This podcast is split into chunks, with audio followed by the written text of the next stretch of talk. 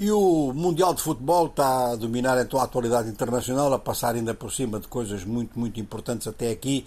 Basta entrar uma atividade deste tipo para que essas coisas muito importantes venham para plano secundário, o que significa, e não é necessariamente uma crítica o que estamos a dizer, isso significa que o ser humano tem múltiplos centros de interesse, tem múltiplas motivações e há diversos tipos de competição que se ganham dimensão mundial, que se ganham prioridade à escala mundial, esse tipo de competição, esse tipo de atitude deveria ser levado a sério, não deveria ser condenado.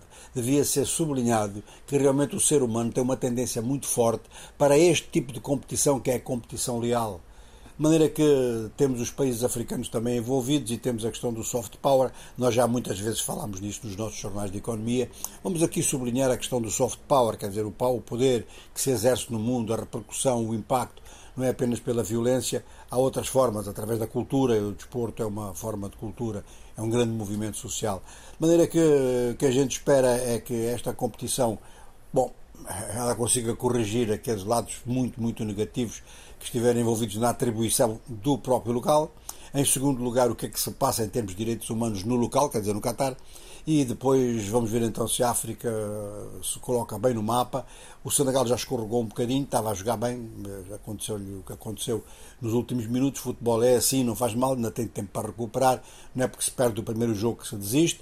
E a Tunísia, essa conseguiu neutralizar a Dinamarca, jogou de igual para igual, terminou com 0 a 0.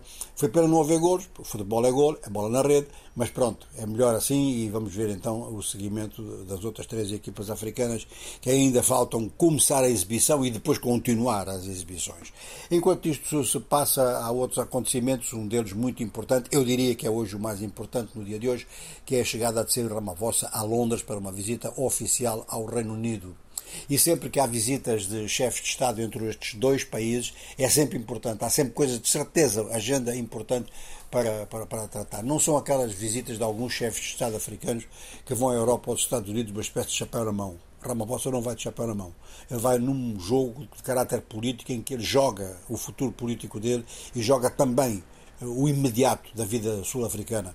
Uma vida sul-africana, eu não sei como é que a África do Sul chegou a este extremo dos cortes de energia que põe a indústria sul-africana de pernas para o ar e ao fazer isso mantém aquela taxa de desemprego que é absolutamente pornográfica, não quero nem falar nisso. Vou só sublinhar aqui mais duas coisas, uma atitude muito digna da parte do staff do Twitter em Gana, que não aceita a arrogância e as imposições eh, de Elon Musk, do bilionário Elon Musk, que porque é bilionário quer impor condições a todos os outros, quer impor condições de admissão do pessoal do Twitter no Ghana que são absolutamente inaceitáveis. Ora, o Twitter a partir do Ghana tem muita gente, muitos seguidores, e Elon Musk precisa dos seguidores africanos do Twitter, é um mercado que ele não pode perder, de maneira que saber jogar nisso é, é muito honroso para o staff ganês eh, do Twitter que não se deixou intimidar. Eu gosto de gente que não se deixa intimidar.